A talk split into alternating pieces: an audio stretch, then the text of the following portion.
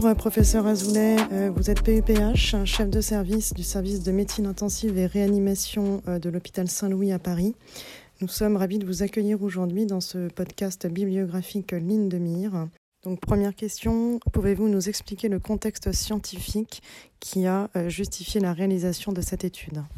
Alors merci de m'inviter à ce podcast sur les, les carticelles. Eh bien, il y a maintenant euh, près de 4 ans a commencé donc euh, cette thérapie cellulaire qui va cibler les hémopathies B réfractaires, essentiellement le leucémie aiguë lymphoblastique et les lymphomes B diffus à grandes cellules ou le lymphome folliculaire, qui vont recevoir cette thérapie cellulaire qui va apporter une rémission prolongée dans plus d'un cas sur deux chez des gens qui ne répondaient à rien, y compris à l'allogreffe de moelle. Donc c'est un traitement miraculeux la particularité de ce traitement miraculeux, c'est qu'il va nécessiter que les patients soient admis en réanimation, soit pour une toxicité de cette thérapie cellulaire, soit pour une infection sévère, dans pratiquement un cas sur trois.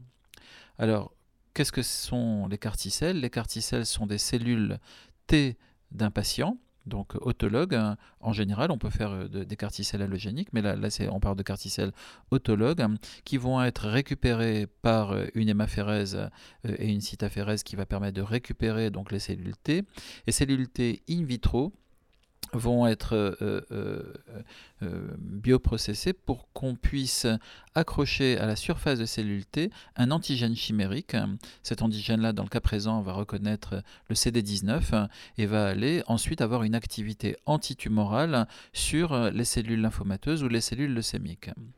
Alors, les, les éléments toxiques ou infectieux qui justifient l'admission en réanimation dans 25% des cas pour les lymphomes mais jusqu'à 40% des cas dans les leucémies aiguës lymphoblastiques, eh bien, sont essentiellement le syndrome des relargages des cytokines, et ou la neurotoxicité, les deux sont souvent associés, je vais y revenir, ou chez ces malades profondément immunodéprimés et en règle neutropénique, puisqu'il faut faire une lymphodéplétion euh, juste avant l'administration de carticelle, eh bien, sont à haut risque d'infection bactérienne sévère, soit sur le cathéter, soit sur des portes d'entrée habituelles, euh, digestives, respiratoires, ou éventuellement urinaires, ou des bactériémies primaires. Le syndrome de relargage des cytokines correspond donc à après l'administration, en général dans les 48 à 72 heures qui suivent l'administration des carticelles, souvent chez des malades à risque, c'est des malades qui ont encore beaucoup de masse tumorale euh, au moment où on leur administre les carticelles, eh bien, vont développer une réaction cytokinique avec des taux de cytokines circulants majeurs et qui sont le résultat à la fois de l'expansion in vivo du carticelle, mais aussi de l'interaction entre le carticelle qui est perfusé et la cellule tumorale on va arriver à des taux d'IL1 et d'IL6 qui sont majeurs et qui vont être responsables d'un tableau d'hyperperméabilité capillaire avec une hypotension artérielle, un besoin d'oxygène euh, essentiellement sur des infiltrats qui ne sont pas des infiltrats hémodynamiques. Les échographies cardiaques sont en règle normale, mais c'est vraiment de la fuite capillaire. Et puis, ces malades peuvent aussi avoir des signes neurologiques, je vais en reparler, une insuffisance rénale ou des, anomalies biologiques comme euh, une, pseudo-CIVD ou éventuellement d'autres anomalies euh, inflammatoires. Alors la deuxième complication après le CRS, le syndrome de relargage des cytokines, est la neurotoxicité. Cette neurotoxicité, en règle, complique le CRS, y est associée, et elle correspond au passage à travers la barrière hématoméningée d'une quantité majeure de cytokines liées à une disruption de la barrière hémato-encéphalique qui vont donc avoir un effet toxique sur le cerveau. Mais on sait qu'il y a un contingent minime, mais probablement de l'ordre de 5 à 10% de neurotoxicité qui se font dans un contexte où il n'y a pas eu de CRS et où il y a une infiltration des cellules T perfusées dans le parenchyme cérébral. Donc le contexte est que c'est une nouvelle thérapie qui apporte une rémission inespérée à des malades qui sont réfractaires à tout, mais avec une case réanimation nécessaire dans 25 à 40% des cas. Donc le contexte pour les réanimateurs est un, élément vraiment central. C'est une nouvelle indication de la réanimation et dans les années à venir, avec l'immunothérapie et la thérapie cellulaire, on peut escompter que beaucoup de malades vont avoir besoin de réanimation dans ce contexte. Seconde question, euh, pouvez-vous nous décrire la population incluse et les principaux résultats de l'étude?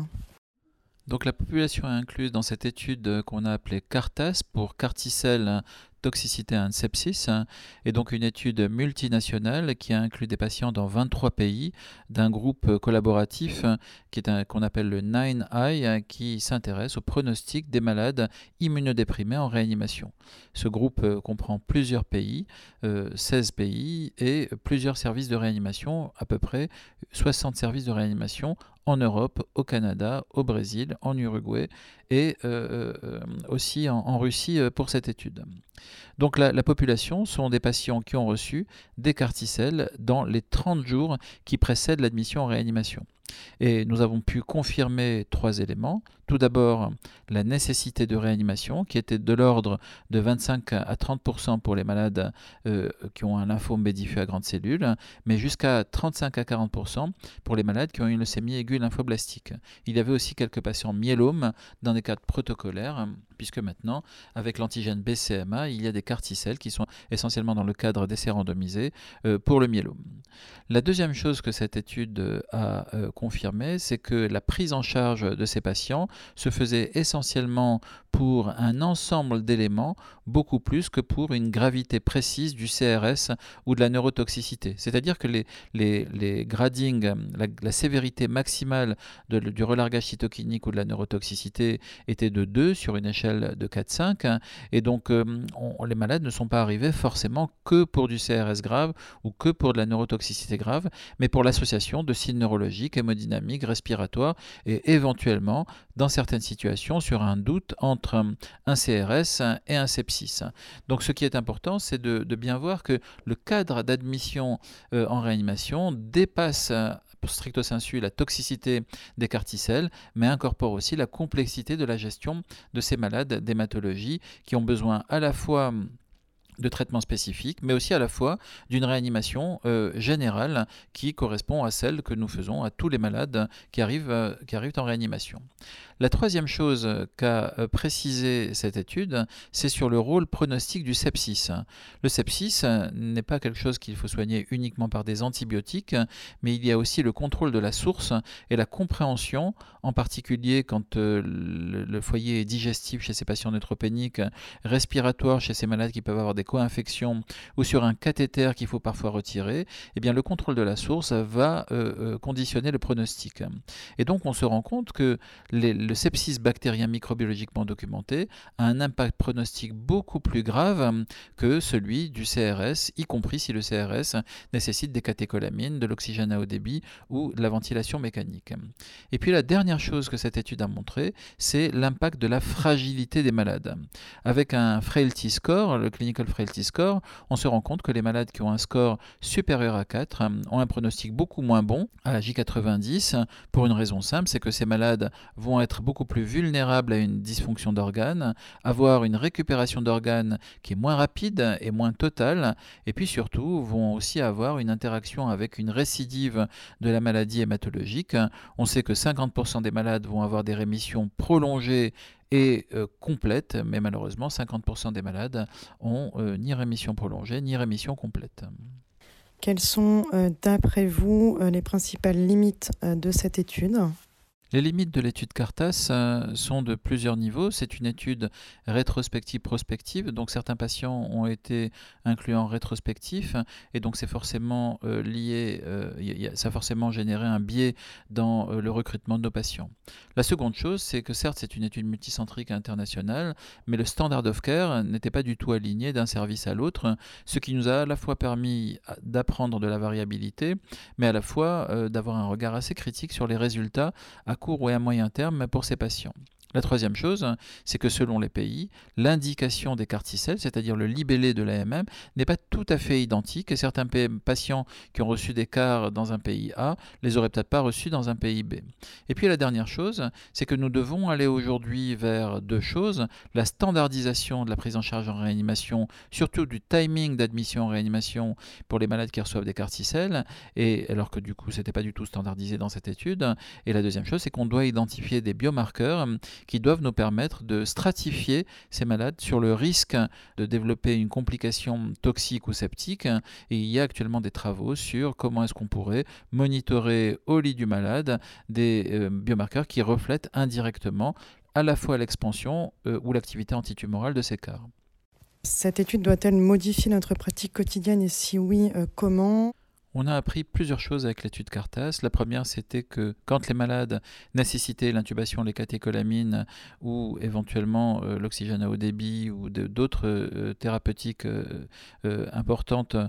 au moment de l'admission en réanimation, eh bien, ça avait un impact pronostique majeur et que probablement il fallait anticiper les admissions en réanimation, anticiper aussi euh, le, dialogue entre les hématos et les réas, ce sur quoi nous travaillons depuis de nombreuses années. Et c'est sûr que c'est euh, juste le timing d'admission en réanimation est un élément majeur. La deuxième chose euh, qui est importante, c'est que les traitements, euh, qui sont donc les inhibiteurs du récepteur de l'IL6, euh, le, le, tocilizumab, ou éventuellement la corticothérapie, ne sont pas standardisés. Ce qu'on peut voir, c'est que dès que les malades ont une défaillance d'organes, probablement qu'il faut démarrer la corticothérapie ou éventuellement d'autres thérapeutiques de rescue plutôt que de rester sur des inhibiteurs sélectifs. On voit que ça ne suffit plus, que ce soit d'ailleurs pour le CRS ou pour la neurotoxicité, sachant que dans la neurotoxicité, on, démarre beaucoup plus facilement la corticothérapie. On a aussi appris donc la gestion, que la gestion du sepsis chez ces malades-là doit être comme chez tous les neutropéniques de réanimation, donner la bonne antibiothérapie, contrôler la source du sepsis, la guetter, parce que parfois l'antibiothérapie peut ne pas suffire où la combinaison d'antibiothérapie serait indiquée, même avec des niveaux de preuve qui sont très bas, ou éventuellement le contrôle de la source va nécessiter qu'on ait une autre réflexion, un recours à l'imagerie ou éventuellement euh, d'autres attitudes. L'étude Cartas a surtout permis d'être la première étude sur l'utilisation de la réanimation chez les malades qui ont des carticelles. C'est une étude internationale et elle a surtout euh, montré qu'il y avait des pistes d'amélioration pour lesquelles nous devons nous engager dans les temps à venir.